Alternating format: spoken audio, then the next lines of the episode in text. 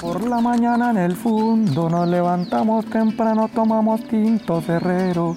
Damasia es ordeñadora y Jacinto es becerrero. Ella y yo somos esposos y el niño es nuestro heredero. Ponte, ponte fundadora, mi vaca mansa parida, no me niegues la postrera y lléname la camasa, mi vaquita la lechera.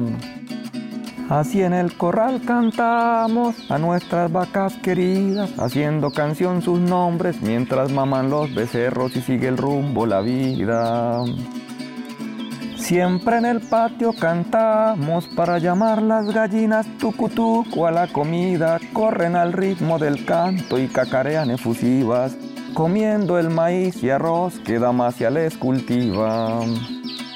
Jacinto arrea los becerros montando un caballo zaino, lentamente se encamina, perdiéndose en la sabana con las vacas en madrina.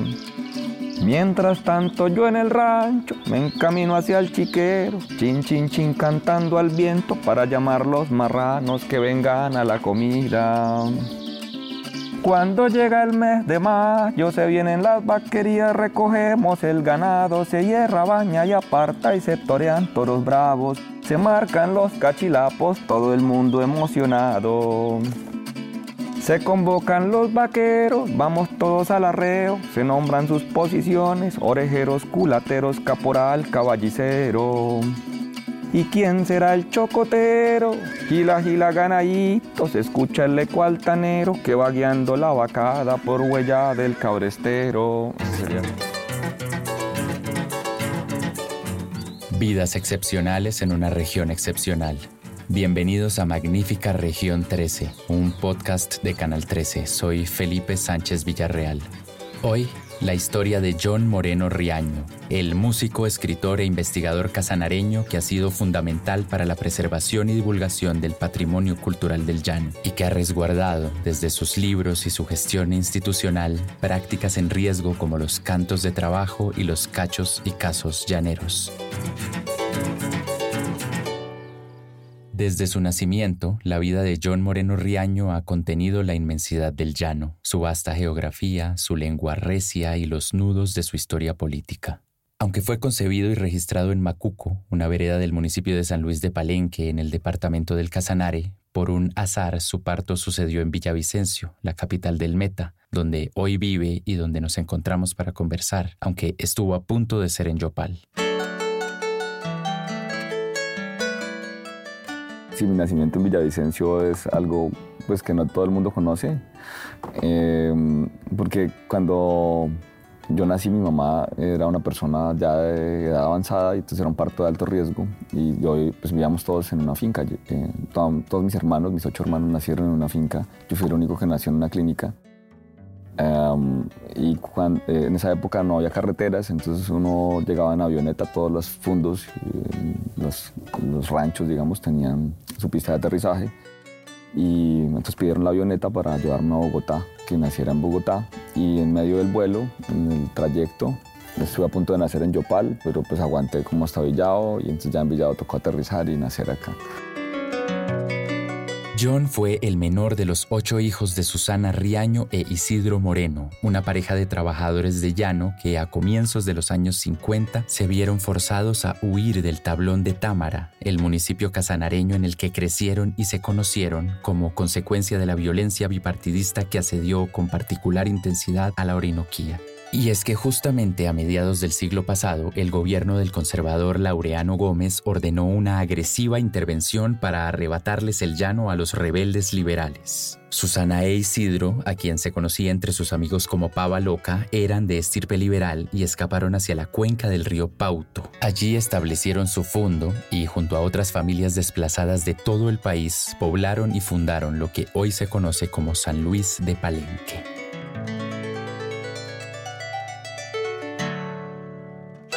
Mi papá se llamaba Isidro Moreno, él fue ganadero toda la vida. Pues él tenía un fondo, él comenzó con mi mamá como desde 1948 más o menos en plena guerra. Se casaron, se volaron. Ellos son del Piedemonte, cerca de Támara, el tablón de Támara se llama eso.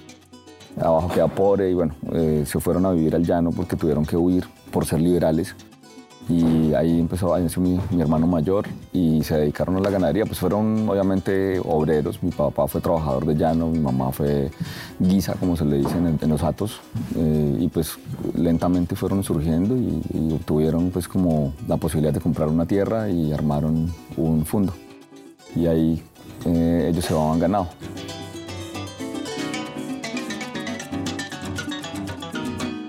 En ese fondo se gestó y creció la familia Moreno Riaño. Entre 1951 y 1965 nacieron su hijo mayor y las siguientes cuatro hijas, al tiempo que, como cuenta John, fueron entrando al negocio de la ganadería tras el golpe del general Rojas Pinilla. Una vez comenzaron a estabilizarse económicamente, compraron más tierras y del 65 hasta finales de los 80, ya arraigados en esa finca de palmares gigantescos y potreros pradizados con pastos de engorde, como la describe John, nacieron otros tres hijos, entre ellos él, el último, en 1978, el último y el más solo. Los mayores estaban, se, fueron para Bogotá. Siempre que terminaban eh, la secundaria se iban a estudiar a la universidad, entonces mi hermano estaba siempre en Bogotá y todos llegábamos ahí. Yo crecí muy solo porque la persona que sigue después de mí, que es mi hermana menor de las mujeres, me lleva 8 o 9 años. Entonces yo crecí solo, pues como con los animales en la finca. Mis juegos eran totalmente solitarios. Crecí solo por ser el último de la camada, creando mundos donde yo era poderoso y protegido por la magia. Así recuerda John su infancia en La sombra que pasa, su primera novela de la que hablaremos más adelante. Esa soledad se tradujo en una relación especial con los animales de su finca, algo que aguzó sus habilidades perceptivas. Eso era una locura porque, claro, apenas empieza a despuntar el día, empiezan a cantar los pajaritos, los toldos empiezan a cantar, los perros a ladrar, las gallinas se despiertan tempranísimo y empiezan a buscar qué comer, a buscar mariscos, a buscar de todo. Y el, trajín de la cocina que empieza a las 4 de la mañana más o menos, a hacer el desayuno, a hacer el tinto, prepararlo para los obreros. Todo comienza muy temprano y se apaga también temprano, porque la vida del campo es una vida muy diurna y la noche es para dormir. En la soledad del fondo, John desarrolló una sensibilidad particular hacia ese paisaje que lo rodeaba, una sensibilidad sobre todo auditiva. John escuchaba, escuchaba mucho. Y aquí quiero citarlo. Si mi padre estaba, su voz sobresalía siempre por encima de las otras. Después, aguzando el oído, buscaba la voz de mi madre, la de mi hermana mayor o la de algún obrero. Así establecía un escenario sonoro. De esa escucha vino también su sensibilidad narrativa, esa que forjó parando oreja los relatos que le contaba su padre Isidro. Abro comillas, esos mundos fantásticos que él creaba a través de sus cuentos durante innumerables noches de chinchorro, noches de historias, de espantos y de cosas imposibles. Aquí la voz de su padre. Es un gusto que me da, es un gusto que me da cuando beso a una bonita, que aunque me juegue la boca el sabor no se me quita. Si me buscas como abeja, búscame como abejita. No me busques en la rama, búscame en la florecita. a ver, sígale. Yo no soy de por aquí, vengo de caño chiquito. Donde amarran los becerros, donde amarran los becerros con más agua manirito. Como muchos de sus hermanos, John estudió intermitentemente entre Bogotá, Yopal y Támara. Su niñez y adolescencia fueron algo errabundas hasta que, por la amenaza del conflicto armado que se iba cerniendo sobre esa región de la Orinoquía a finales de los 80 y comienzos de los 90, y para procurarle una mejor educación, su familia decidió radicarlo definitivamente a sus 16 años en Bogotá. Allí acabó su colegio y también cursó sus estudios universitarios.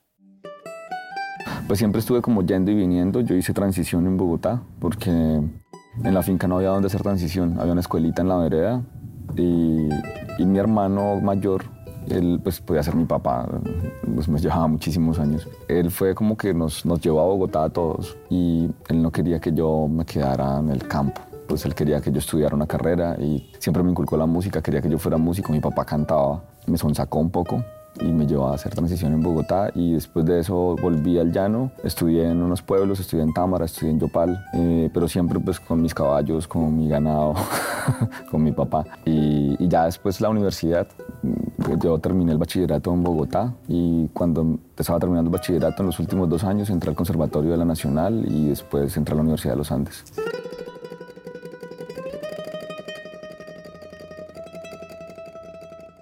Estudiando música en la Universidad de los Andes, John se sumergió en la música académica y en los ritmos extremos, ramas sonoras diametralmente distintas a las que lo habían formado en la finca familiar.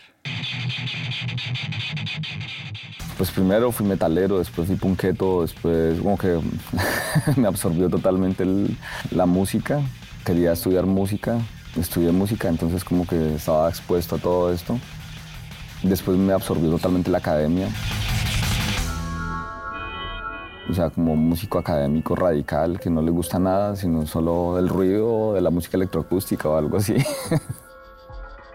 y eh, sí, como muy de extremos. Su título de pregrado lo obtuvo en el 2000, a sus 22 años. Ese año fue elegido también para participar en la serie de conciertos Lunes de Jóvenes Intérpretes en la Biblioteca Luis Ángel Arango, y luego se dedicó a ser concertista en distintas salas del país. Las cosas iban siguiendo su rumbo, sumergido en sus estudios y en la música académica radical, como dice él. Eso hasta un punto de quiebre, la noticia que signaría el resto de su vida, la muerte de su padre Isidro en 2005. El punto de quiebre fue la muerte de mi papá. Como que sentí que se había muerto el llano cuando él se murió. Y me sentí muy mal, no lo pude superar. Entonces como que sentía que estar en Bogotá era terrible y tuve como episodios de depresión muy fuertes y cosas así horribles y, necesitaba hacer algo, entonces mm, mm, necesitaba escribir. Pues siempre había escrito cuentos y cosas desde, desde la universidad, porque en la universidad pues siempre estuve en la duda entre estudiar literatura o estudiar música, entonces de algún momento me retiré de música y me metí en opción en literatura, en la carrera de literatura. Dos semestres después volví, pero entonces hice opción en literatura y después en filosofía y así. Entonces como que siempre estaba picando aquí y allá. De hecho es una de las razones por las cuales ya no, pues ya no practico, ya no soy concertista ni nada. Usted es músico, no, yo estudié música, pero yo no soy practicante en este momento. Si me dices que toque un concierto, pues no, no puedo. Dejé de tocar guitarra hace unos 10 años. Eh, toco pues para mí, pero no para hacer un concierto. Y en ese momento de la muerte de mi papá eh, fue como ese cuestionamiento, mi mamá se quedaba sola, mis hermanos todos mayores, cada quien con su vida, entonces como que yo tenía la responsabilidad de cuidarla. Y bueno, me liberaron también un poco, como nos hacemos cargo de ella, haga lo que quiera, haga su vida, váyase para donde quiera y, listo. Me fui a escribir y, volví eh, tiempo después, eh, pues ya como a trabajar solamente en cultura llanera, como fue como una transformación. Era como si él hubiese sido el sostén invisible de toda mi vida, pero de repente se había esfumado y ahora me encontraba a la deriva, sin ningún control. Así lo recuerda John en La sombra que pasa, esa novela de la que ya leímos algunos fragmentos y que escribió en sus años de duelo, en homenaje a su papá y a su historia familiar, y que se publicó 10 años después, en 2019, gracias a una beca del Ministerio de Cultura. La desorientación y la tristeza en la que lo sumieron la muerte de su padre, la muerte del llano, como la sintió él, lo hicieron migrar hacia el sur para intentar volver a encontrarse a sí mismo. Así, en 2007, John viajó para dedicarse a la escritura y el estudio en Buenos Aires, Argentina. Y allá pues hice un grupo, pero como que nadie quería escuchar eh, pues, música europea ni nada de eso, sino como que es lo suyo. Y entonces pues como que volví, pues de, niño pues yo más o menos surrungueaba el cuatro y escuchaba a mi papá cantar y pues eso se queda, es impresionante porque las melodías se quedan en el oído y pues estudié música pero no estudié esa música. Entonces como que empecé con músicos argentinos que no sabían tocar y resulta que yo me sabía esas melodías y solo la cuestión de recordarlas, nunca las había practicado.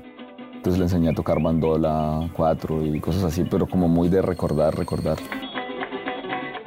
A la distancia, en su oficio musical y escribiendo su novela persistía una pregunta. ¿Qué fue lo que mató a su padre y por qué? Y una imagen era clara, la del veneno de un gusano desconocido en el cuerpo de Isidro y en su propio corazón. Sí, pues lleva como con el veneno en el corazón desde acá con la muerte de mi papá, ¿no? Porque mi papá murió justamente en una situación extraña de veneno, pues de, lo picó un animal que nunca se supo qué era. Esa historia está en la novela, en una finca que él tenía, pues después de que perdimos la tierra en medio de la guerra, pero la guerra ya no la de los años 50, sino la guerra de guerrillas y este tema de los años 90. Él se quedó con una cuadrita chiquitica en el Piedemonte donde había nacido justamente eh, y no quiso irse para Bogotá y se quedó allí, dijo que él moría allá y allá pues murió porque lo picó un gusano y en esa finca pasaban cosas raras.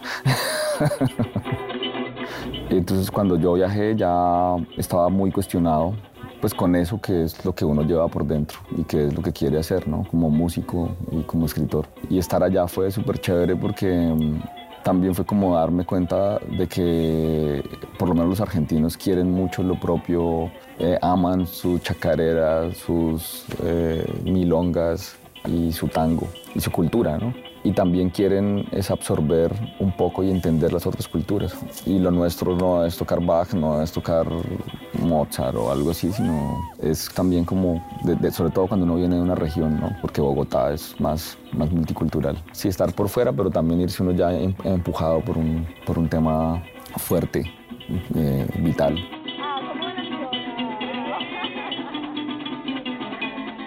Ese tema vital que activó su escritura abrió nuevas preguntas en él. ¿A qué quería dedicar su pensamiento o su ejercicio intelectual y creativo?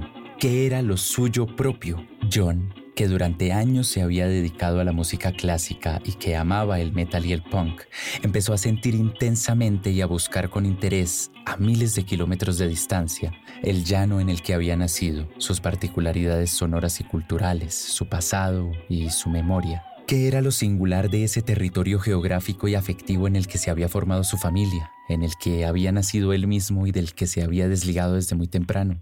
¿Por qué ese llano seguía pulsando bajo su piel como en esa escena inconsciente en la que, sin haberlo estudiado, sus manos podían surrumbar con facilidad el cuatro?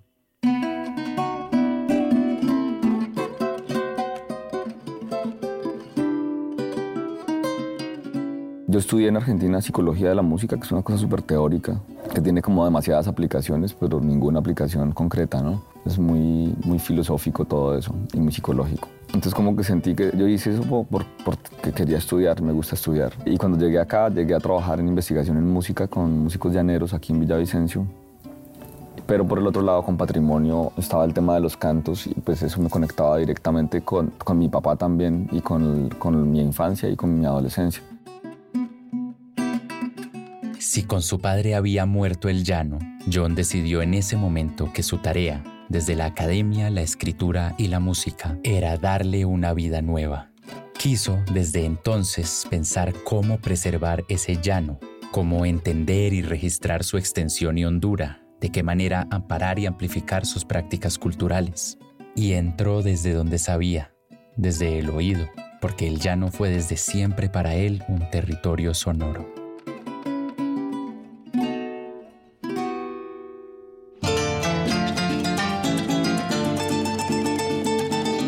Sí, el no suena, eh, eso es innegable.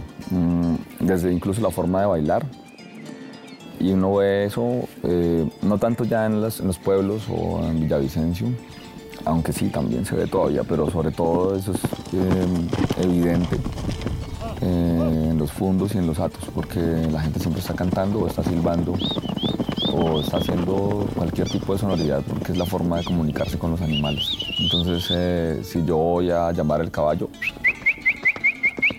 el caballo voltea y me ve y sabe que, o que le tengo una cáscara de algo para darle o alguna cosa así. Si llamo a los marranos, chin, chin, chin, chin, chin, chin, chin, entonces el marrano sabe de qué le estoy hablando. O sea, es un, realmente es un lenguaje. O las gallinas, tucu, tucu, tucu, tucu, tucu. Y de una vienen todas corriendo se quedan aquí a ver qué hubo, qué. ¿Para qué me llamó? Y así, así funciona. Entonces todo es un mundo sonoro y la herencia española, el romance español es muy fuerte y se ve mucho aquí en el llano, así como se ve también en, en la costa caribe, ¿no? la construcción de los vallenatos tradicionales corresponde mucho con ese siglo de oro español y esa, esas métricas y esas rimas. Eh, de esas cosas extensísimas que eran libros, novelas completas eh, eh, escritas en décimas o, simplemente en verso libre, que es un poco como está llano y que fue lo que quise hacer. Y eso está en el corazón de la gente. Entonces uno escucha a un criollo que está hablando por allá, que nunca sale de la sabana y uno le siente que, está, que tiene métrica lo que dice y que a veces incluso rima porque están acostumbrados a hablar así. Entonces cuando, cuando empiezan a cantar es como que la transición es mínima porque es como que solo subió un poquito la voz y sigue hablando. El que es llanero canta, es un poco eso, y, silba y, y baila joropo.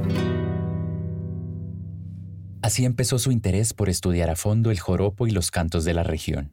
En 2013, John coordinó la primera etapa del levantamiento de inventario de materiales sonoros para el Centro de Documentación Musical de los Llanos, y ese mismo año lo contactaron para ser el coordinador regional del Plan Especial de Salvaguardia de carácter urgente de los cantos de trabajo del llano, una práctica cultural de comunicación vocal que está en riesgo de desaparecer.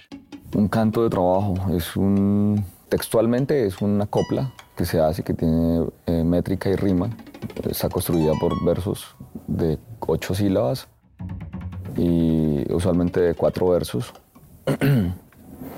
si son eh, cantos de ordeño, son relajados, tranquilos, de em, una línea melódica lenta. Ponte, ponte pan quemado Ponte, ponte al paradero, que necesito la leche para el cafecito colado. Ponte, ponte pan quemado. Y si son cantos de cabrestero o cantos de arreo, pues son muy enérgicos porque su función es hacer que el ganado camine y que eche para adelante. Agila, agila, ganadito por la huella el cabrestero, que te llevan pa' Caracas a cambiarte por dinero.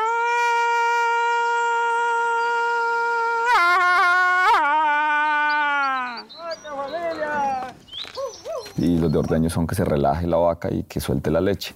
Y si son de vela, también son de tranquilidad, porque son para la noche, para que el ganado se sienta acompañado y no se ponga nervioso para que no vaya a haber un, barajuste o una estampida, porque es peligroso, ¿no? Pues, una estampida puede matar los vaqueros que están cuidando el ganado. Lucero que está en el cielo, préstame tu claridad para mirar el ganado Debajo de la oscuridad, lucerito, prima noche, no me dejes de alumbrar.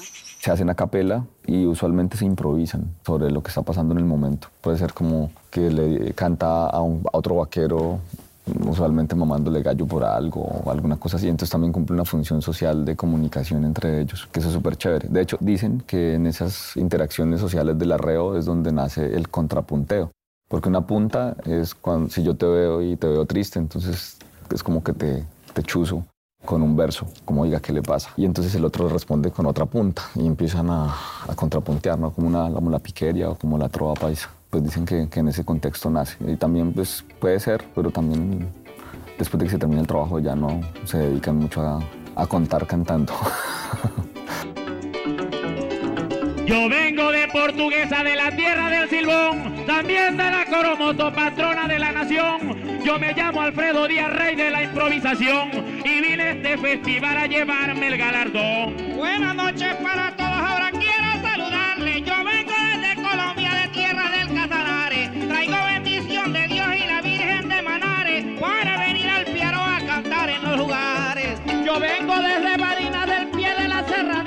donde se canta y se baila y con gran esteranía. El copero relancino que canta con melodía, y por eso aquí a Miranda les traje esta letanía. Una tonada sentida de cabrestero irrumpió en las instalaciones del Ministerio de Cultura, transportada en la voz y en la memoria de cuatro hombres llaneros. Así quedó consignado en el texto del plan de salvaguardia el momento en el que John y su equipo presentaron la postulación oficial de los cantos de trabajo del llano para su inclusión en la lista representativa de patrimonio cultural inmaterial de la nación. Escuchen un registro sonoro de ese momento.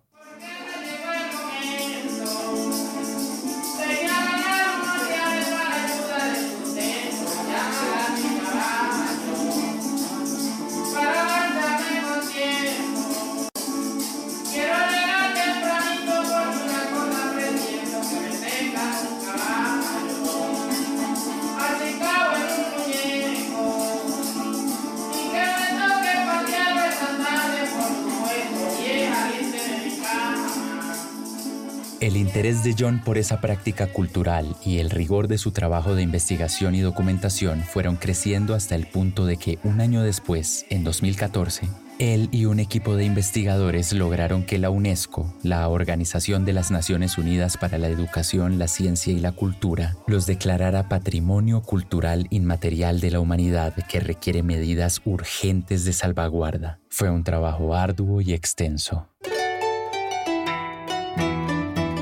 Elaborar un expediente UNESCO eh, es una cosa así como escribir un artículo de investigación, porque es un formato rígido, tantas palabras, pero así súper, de hecho casi más que un artículo de investigación. Y pues tuvimos el apoyo del Ministerio de Cultura y hacer los recorridos para levantar las evidencias. La, la, UNESCO pues obviamente es muy estricta en que haya muchísimas evidencias de que la manifestación sí está viva, para patrimonializar algo de patrimonio inmaterial tiene que estar vivo. Si, si ya no hay ningún practicante o si solo hay uno, no se puede patrimonializar porque tienen que ser prácticas colectivas. Y eso tiene que quedar absolutamente claro en video, en podcast, en fotografías, en consentimientos informados, no solamente de las personas, sino también de instituciones, diferentes tipos de instituciones y que tenga trayectoria. O sea, buscar también en la documentación, en todo el archivo documental de los municipios y esto, pues que sí, que los cantos existen desde hace más de 200 años años y que todavía hay cantadores y que eso le importa a la gente. La valoración es otra cosa fundamental. Entonces, ¿cómo mostrar la valoración? Pues ir a los atos y, también los dueños de los atos, los, los, los trabajadores de llano, como eh, pequeñas entrevistas de qué son los cantos de trabajo de llano, son importantes, usted los usa, para qué los usa y hacer esos productos. Ahí sí nos ayudó mucho el ministerio en la parte de, edición de, esto y elaborar el documento. El documento lo tradujeron ellos. Eh, la UNESCO solamente recibe inglés o francés. Entonces se tradujo al francés porque um, la coordinadora de, patrimonio que estaba en ese momento pues había hecho su doctorado en Francia y había escrito todo, todo en francés, entonces ya hizo traducción y es chévere. Eh, eso pasó derecho porque pues, es una práctica que está realmente en riesgo y de hecho entró a la lista que es difícil, más difícil entrar a esa lista que es la lista de patrimonio cultural y material que requiere medidas urgentes de salvaguardia que es una lista especial de, de, la UNESCO, una lista de la humanidad. Y aquí en Colombia eh, no existe esa lista, o sea, entra en la lista, en la LRPCI, que es la lista representativa de patrimonio cultural y material de la nación, pero el plan de salvaguardia es de carácter urgente.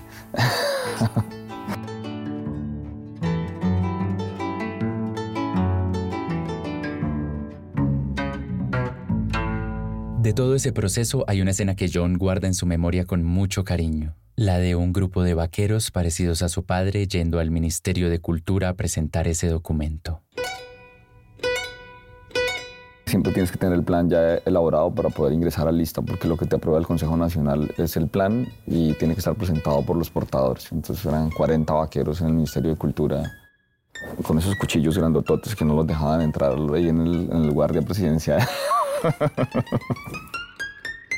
Siguiendo ese camino de la investigación patrimonial, además de colaborar en varios proyectos de memoria con diferentes instituciones públicas, entre 2016 y 2018 John fue becario en investigación del Crespial, el Centro Regional para la Salvaguardia del Patrimonio Cultural Inmaterial de América Latina. Con ello obtuvo en 2017 la financiación de un proyecto titulado Los Cantos de Trabajo de Llano en la Serranía de Manacasías. Así empieza uno de los documentales que resultaron de ese proceso.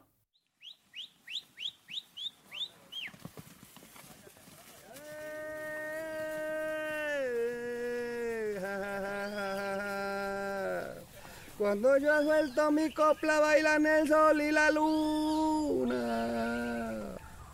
Y mis vacas pa'l corral y agilan una por una.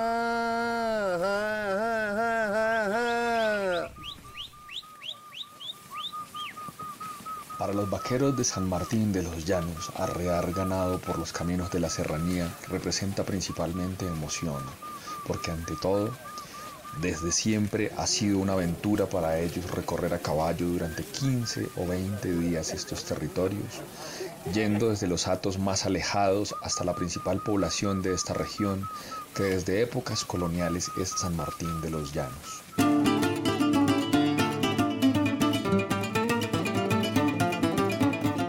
Del proyecto, el resultado principal fue la estrategia de salvaguardia de la que John más se siente orgulloso, un juego patrimonial que diseñó con los vaqueros de San Martín de los Llanos llamado Vaquerías, una aventura al barajuste. El juego está inspirado en la red de caminos de los atos ganaderos y los conflictos históricos de ese territorio, y fue también su tesis de maestría de patrimonio cultural en la Universidad Pedagógica y Tecnológica de Colombia. Es un trabajo súper lindo, es como el trabajo de investigación de mi vida, digámoslo así. con, ese fue mi trabajo de la maestría de patrimonio, justamente. Y ese juego lo hicimos con los vaqueros. Pues lo, lo diseñamos con gente ahí adicta al juego, amigos, trasnochando. y mirando la jugabilidad, pero los contenidos son eh, como las principales problemáticas para el arreo del ganado en esos caminos que encontramos a partir de, la, de, la, etnografía que hicimos. Y ese juego encanta, porque a la gente le encanta ver su territorio y ver las, los ranchitos, y ay, mire el hato de no sé qué, y ah, sí, los paracos aquí nos paraban, y la guerrilla aquí, y este río estaba crecido, y aquí asustaban, y aquí había tigres, y aquí no sé qué. Entonces es un trabajo de memoria súper lindo. Un poco lo que yo pienso cuando, como patrimoniólogo pues es que uno lo que hace es diseñar eso como interfaces entre una manifestación cultural que está allá en Guapi, en Arauca, en Cravo Norte, donde quiera que esté, eh, y eh, generar procesos de valoración para comunicar eso al resto de la gente que no sabe que eso existe. Entonces lo que uno hace es como traducir o ayudarles a traducir un poco eso. Y eso es lo que trato de hacer con la literatura, lo que hice con el juego y que funciona, ¿no? Porque finalmente uno cuando estudia patrimonio lo que estudia es eso, como unas metodologías para poder comprender esos universos culturales y eh, poderlos poner en valor, le dicen los españoles, a mí no me gusta, pero es como generar procesos de valoración para que esas prácticas hablen o eh, se conecten de alguna manera con esas realidades más urbanas, que es pues donde está la gente que puede darle valor y que puede llegar a, a sacar recursos también para que esa gente pues, pueda seguir viviendo de eso de alguna manera. De esa conciencia de que el patrimoniólogo es un creador de interfaces, después del juego y la publicación de su novela debut, John siguió creando dispositivos de memoria. En 2019 ganó otra beca del Ministerio de Cultura con la cual le dio vida a Casos y Cachos Llaneros una compilación textual de historias de la tradición oral de los llanos colombo-venezolanos que había escuchado y recopilado de viejos llaneros entre 2014 y 2018. Cuando yo empecé a trabajar con cantos de trabajo de llano, pues eh, estuve en Arauca, estuve en Bichada, en, en Casanare, que pues era volver a Casanare y aquí en el Meta. Todos estos viejos para mí son no solamente como compañeros de trabajo, sino también como veo como un poco mi papá en ellos. Eh, entonces es como un trabajo bien eh, fuerte, intenso y profundo. Todos son unos mentirosos, básicamente. Entonces me contaban historias, historias y yo siempre muerto de risa. Entonces empecé a grabarlos. Mira que antes de ese libro poco se hablaba de cachos. Eh, existió aquí en Cumaral el Festival del Cacho por allá en los años 90. Era como algo que estaba todavía tan vivo que no lo valoraron y se volvió como un espacio para contar cuentos verdes. Entonces se confunde a veces el chiste eh, y sobre todo el chiste malicioso con el cacho. Y, y esa es una línea delgada que, que es difícil de determinar a veces. Entonces me dediqué a estudiar cachos analizarlos, en dónde era ese punto de quiebre y qué los hacía cachos o qué los hacía casos, que el caso es más como un cuento. Eh, entonces para algunos vaqueros caso y cacho es lo mismo, pero hay otros, por ejemplo, unos araucanos unos casanareños que dicen, no, no, no, chico, el caso es una cosa diferente y el cacho es otra. El, caso sí está un poco más cercano al chiste, eh, a algo gracioso que le sucede. Y el cacho es más elaborado pero los cachos son narrados, porque los cantos pues son cantos, tienen su melodía y tienen toda una función en lo que se llama el trabajo de llano, que es el trabajo con el ganado y los caballos. Pero los cachos sí tienen casi que exclusivamente una función social, pero también se, encantan. Ahora, ahora hablo también del cacho cantado.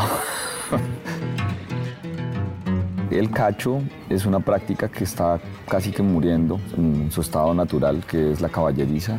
Es la caballeriza donde se desapera el caballo al final de la jornada y donde se apera al comienzo de la jornada, pero también es el lugar de llegada, 6 de la tarde, donde los vaqueros después de que ya han bañado al caballo, lo han dejado en la cuadra, han desaperado, han guardado sus aperos, se tienden en el chinchorro y están todos los chinchorros colgados en la caballeriza porque ellos duermen en la caballeriza de una viga a la otra. De pronto si es invierno con mosquitero para los zancudos y empiezan a contarse de un chinchorro a otro cosas que les, pasa, les pasó a uno en el día y que el otro no se dio cuenta. En ese contar, ellos empiezan a hablar sobre algo real que les pasó, ¿no? Y eso real, eh, siempre ellos buscan mostrarse como más fuertes de lo que son o más inteligentes de lo que son para mamarle gallo a los otros, ¿no? Como yo soy un berraco porque eh, tumbé ese toro de 600 kilos y yo peso 60. Eh, pero entonces tiene mucha picardía y, y, en algún punto, esa es la estructura del cacho, comienza como algo real y en algún punto todo el mundo está así porque siempre son cosas súper interesantes. En algún punto se empieza a volver irreal y todo el mundo se da cuenta que le están mamando gallo y que es víctima de un cacho, le están metiendo cacho. Entonces, pues todo el mundo se ríe, eh, se acaba el cacho y, y también otro cuenta otra historia. Y así es el juego de quebrarle el cacho al compañero, o sea, contar la mentira más mentirosa, pero también en su inicio más posible o más real. Para entenderlo mejor hay que escuchar uno. El que van a oír a continuación es un cacho que cuenta un llanero de Maní Casanare llamado Víctor Espinel Sánchez, conocido como Gallo Giro. Este cacho fue la base del texto que abre el libro y el audio es de los registros que John hizo durante su investigación. Bueno, resulta que una vez yo estaba de mensual en un acto llamado Mundo Nuevo y la joda estaba delgadita, la vaina en la tasajera. Me mandó el patrón, dijo, Gallo Giro, ahí está la escopeta, vaya y se trae unos patos porque no hay nada para el almuerzo. No se me vaya a aparecer aquí sin patos. Y hediondo viejo de los pichirres no me dio ni un solo cartucho, le dio, imagínese, yo nervioso. Me asomé al estero allá afuera de, de los palitos y, sí, había un piñuquito de patos y los conté. Dije, hay 50 patos. Yo claro, yo dije, yo aquí me a, a ver cómo los jodo todos. Le saqué los plomos al cartucho y conté, no había sino 49 plomos. Hija, me puse pensativo, dije, se me va un pato con 50. Y dije, no hay no 49 plomos. Volví, le metí los plomos al cartucho y le metí un pedazo de cabulla. Metí un pedazo de cabulla, no joda, lo apreté y se lo metí nuevamente a la escopeta. En esa hedionda demora que estuve haciendo ese estudio contando los plomos, los patos se me regaron por la orilla del estero. Y cómo putas hacía para cogerlos todos y los me hacía por un lado, me quedaban los otros que habían regado. Entonces me tocó buscar la orquesta un palo y torcerle el cañón a la carabina que quedara así. Quedara así en medio de la vía y sí, me les acomodé y les mandé ese muescazo, no jodas, y los agarré todos. Ahí los vi que cae. Uno nomás quedó aleteándolos. 49 quedaron muertos en seco y el otro quedó maniado con la cabulla, pero no me fue ni uno, ay, los agarré todos. Llegué más contento. Tras la publicación de Casos y Cachos Llaneros, que no pudo presentarse públicamente por el estallido de la pandemia, John se dedicó a la docencia y en 2022 llegó su más reciente satisfacción como escritor. Con la editorial Lazo Libros publicó Llano, un libro informativo ilustrado multimedia para niños y niñas sobre la cultura llanera. De Llano es el fragmento que John cantó al comienzo de este episodio. El libro fue un éxito rotundo en la Feria Internacional del Libro de Bogotá, donde agotó todos los ejemplares de su primera edición y fue aplaudido por figuras prominentes de la cultura como la célebre historiadora Diana Uribe. Paula Guerra, que es la editora de Lazo. Mm, ella me encargó alguna vez tres libros de casos y cachos, después me encargó otros tres, después como seis, después como siete y me compraba, me compraba, me compraba. Entonces uno dice como, ¿qué le pasa a esta señora? Entonces un día le escribí y le dije, oye, eh, pues no sé, hablemos y te hago un descuento. porque, o sea, ¿por qué, ¿por qué compras tanto? No, es que le regalaba a todo el mundo, es que no sé qué, es que me encanta. Y además quiero proponerte algo. Eh, primero, pues ya te consigné para que me envíes tu novela también. Yo, bueno, ok. Voy a leer la novela y te cuento de qué se trata. Leyó la novela, me llamó un día me dijo, mira, yo soy editora, eh, acabo de sacar un libro de ballenas, que es el, el, vuelo de las jorobadas. Yo hago libros informativos para niños, pero pues son libros que tienen un, un, carácter más científico, pues literario obviamente y estético, pero que son cosas informadas, o sea, que si hablamos de historia, tienen que estar avaladas por un historiador, o si hablamos de ballenas, pues por un biólogo especialista en ballenas y demás. Eh, y quiero hacer uno sobre el llano. Además, estaba, yo estaba dando solo una clase en una universidad online y estaba sin trabajo, no tenía nada que hacer. Entonces yo, listo, ya, ¿dónde le firmo? Arranquemos. Y empezamos a trabajar virtualmente. Trabajamos todo el 2021 y pues pasaron muchas cosas en medio de la pandemia, ¿no? Eh, como que el libro se demoró mucho en salir. Debió haber salido para la Navidad del 2021 y estaba totalmente verde. Mi, mi hermano se murió en el 2021, mi hermano el médico. A mí me dio COVID también, me dio bastante fuerte. Y hacer el libro no fue fácil porque hacer un libro informativo es complicadísimo. Todo es un pero.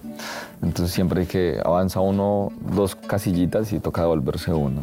Y a veces toca devolver lo mismo que se avanzó. Y todo fue virtual. Yo conocí a, la ilustradora, la conocí hace tres días que llegó aquí a Villavicencio y a Paula, la editora, la conocí ahorita en la Feria del Libro. Y, y el tema fue que eh, ella leyó la novela y la novela tiene una canción al final que es con la que cierra, que es una canción que le compuse a mi papá y pues la dejé como cierre de la novela. Es un corrido llanero y el corrido es contar una historia.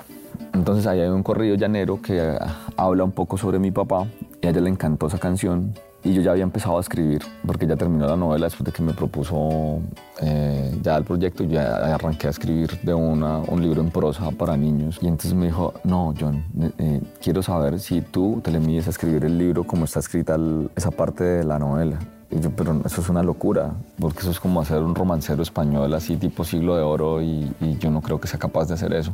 Entonces me molesté un poco al comienzo y después pensé, que por qué no lo planteaba, pues yo ya había compuesto canciones, canciones llaneras, ¿por qué no lo planteaba como si fuera un compilado de canciones? Porque el, problema ahí es formal, ¿no? Como siempre yo creo que la pregunta es por la forma, porque empezar a escribir a lo loco, pues uno lo hace y ya, pero es como para dónde voy y, y cuál va a ser la estructura narrativa que tengo, cómo voy a abordar, qué voces van a ser, o sea, son muchas preguntas. Entonces, mi preocupación máxima era como cómo voy a hacer un chorrero de versos sin ton ni son contando el llano y eso para dónde va. Tiene que tener un sentido. Entonces eh, empecé a pensar en lo musical por primera vez en ese libro y es como, bueno, pues todo el mundo canta, todo el mundo improvisa, hay cantos de trabajo de llano, hay joropo, hay corridos, hay contrapunteo, vamos a trabajar coplas al estilo de ellos.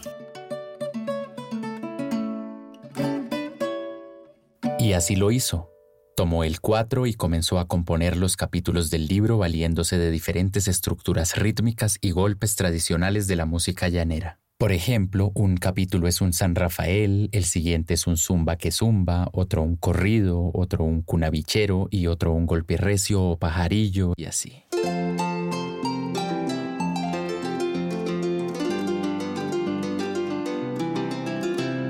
Caballo, soga y sombrero es la trilogía perfecta. Tenemos los llaneros, que tenemos los llaneros. La soga por ser el arma para enlazar cimarrones y para domar ganados. Y el símbolo del sombrero, que siempre ha sido el aliado, que siempre ha sido el aliado. Un lugar particular merece siempre el caballo, que es esencia y libertad, nobleza, fuerza y amor. En la actualidad, John es asesor de patrimonio cultural de la gobernación del Meta, donde comenzó a trabajar en febrero de 2021. Está liderando procesos como los inventarios de cocinas tradicionales de la región, revisando la patrimonialización de los carretilleros del municipio de Lejanías, el plan de salvaguardia de los saberes de las salinas de Upín en el municipio de Restrepo y el plan de salvaguardia de la vocación agrícola de San Juanito y el Calvario. Y es que para él, a pesar de que la idea de patrimonio nació de una estructura muy colonial, es una herramienta clave con la cual en los países del sur global se ha conseguido la pervivencia de muchos saberes, su difusión y el sostenimiento económico de sus portadores.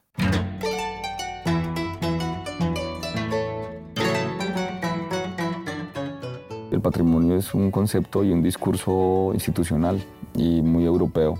Lo hemos ido adaptando como todo, al contexto latinoamericano a nuestras necesidades, porque realmente el, concepto de patrimonio, como yo lo veo, es una cosa hegemónica que nace para proteger sobre todo los inmuebles del poder, ¿no? las pirámides de Egipto, no sé, el Congreso de los Estados Unidos, como para que en las guerras se respete lo que está declarado patrimonio. Y después entonces ya como que, ah, pero es que las comunidades no tienen pirámides o no tienen murallas chinas, pero pues tienen chozas y tienen algo muy valioso para ellos que son sus saberes y que no se ven. Entonces nace el concepto de patrimonio inmaterial en en el 2003 en la convención de la UNESCO y Colombia pues se adhiere porque aquí, no aquí tenemos muy poco de eso que llaman los europeos patrimonio. Aquí todo lo que tenemos casi es inmaterial. Entonces se adhiere totalmente a, esa, a, esa, convención y empieza toda la legislación del patrimonio a partir de ahí. En 2008 pues sale la ley 1185 que es la madre de todo ese tema y, y esa ley pues lo que reconoce es eso, esos saberes que son importantes. ¿Por qué? Porque para las comunidades muchas veces es importante que la institucionalidad reconozca que eso es importante y que son patrimonio y que son representativos de ser colombiano. Eso es una cosa simbólica, pero también eh, hablando de presupuesto,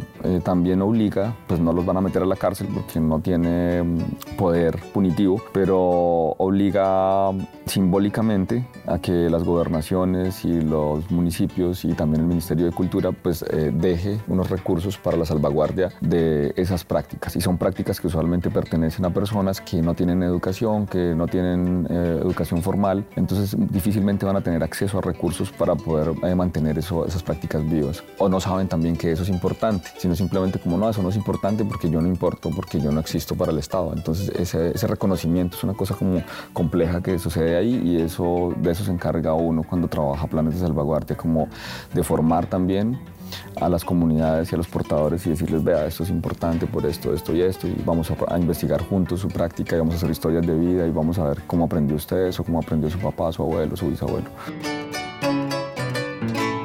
Y también John sabe que hoy, después de más de 16 años de la muerte de su padre Isidro, aún con el duelo en su corazón, él ya no vive ahora en él mismo, en sus investigaciones, en sus libros y en su juego. Sabe, además, que desde su escritura hasta sus proyectos en torno al patrimonio, la inmensidad del llano seguirá extendiéndose a través de su oído, sus manos y sus letras hacia el resto del mundo. No, pues creo que es, eh, algo que no se termina de superar. Y también pues, es algo que marca mi trabajo, pues porque mi trabajo mm, es un poco como buscar eso buscar no el duelo, sino buscar comprender y, y conocer la cultura llanera, que siento cada vez que es más infinita. Magnífica Región 13 es un podcast del equipo digital de Canal 13. Este episodio fue investigado y escrito por quien les habla, Felipe Sánchez Villarreal. La grabación estuvo a cargo de Karen Gómez. La asistencia de producción fue de Oscar Medina, el arte es de María Margarita Jiménez y la edición y diseño sonoro son de Gabriel Grosso. El resto del equipo digital de Canal 13 está integrado por María Rivas, Andrés Cristancho, Anderson Labrador e Ivonne Espinosa. El líder digital es Álvaro Campo. Un agradecimiento especial a la gobernación del Meta por la invitación a Villavicencio y los materiales sonoros de los cantos de trabajo del llano, y a Paula Guerra, editora de Lazo Libros, por presentarnos a John y por la canción de llano. El resto de los audios fueron registrados por John y están disponibles en su canal de YouTube como parte de sus procesos de investigación. Sigue a Canal 13 en todas las redes sociales como arroba canal 13co.